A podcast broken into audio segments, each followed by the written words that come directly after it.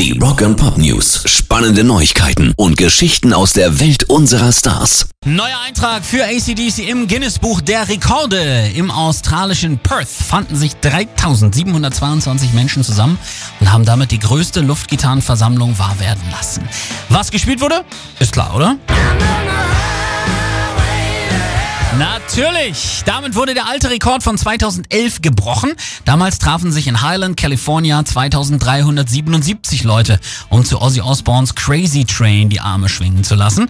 Beim diesjährigen Rekordversuch wurden die ACDC-Jünger übrigens von einem echten Veteran angeleitet.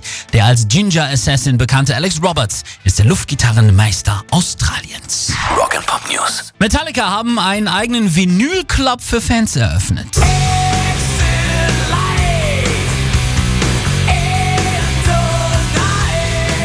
Mitglied des Clubs wird, auf den warten exklusive Demos, seltene Mixe und Live-Mitschnitte, die im Abonnement jeweils als Platte im 7-Inch-Format erhältlich sein werden. Die besondere Fanpost wird viermal jährlich verschickt und soll auch Sammlerstücke wie Plektren, Sticker und Poster enthalten, sowie die Möglichkeit, die Songs herunterzuladen. Wer seine Raritätensammlung um ein paar Schätze erweitern möchte, ist allerdings zur Eile angehalten. Die Anmeldung zum Club ist begrenzt und nur noch bis 31. März möglich. Pairs Rock and Pop News.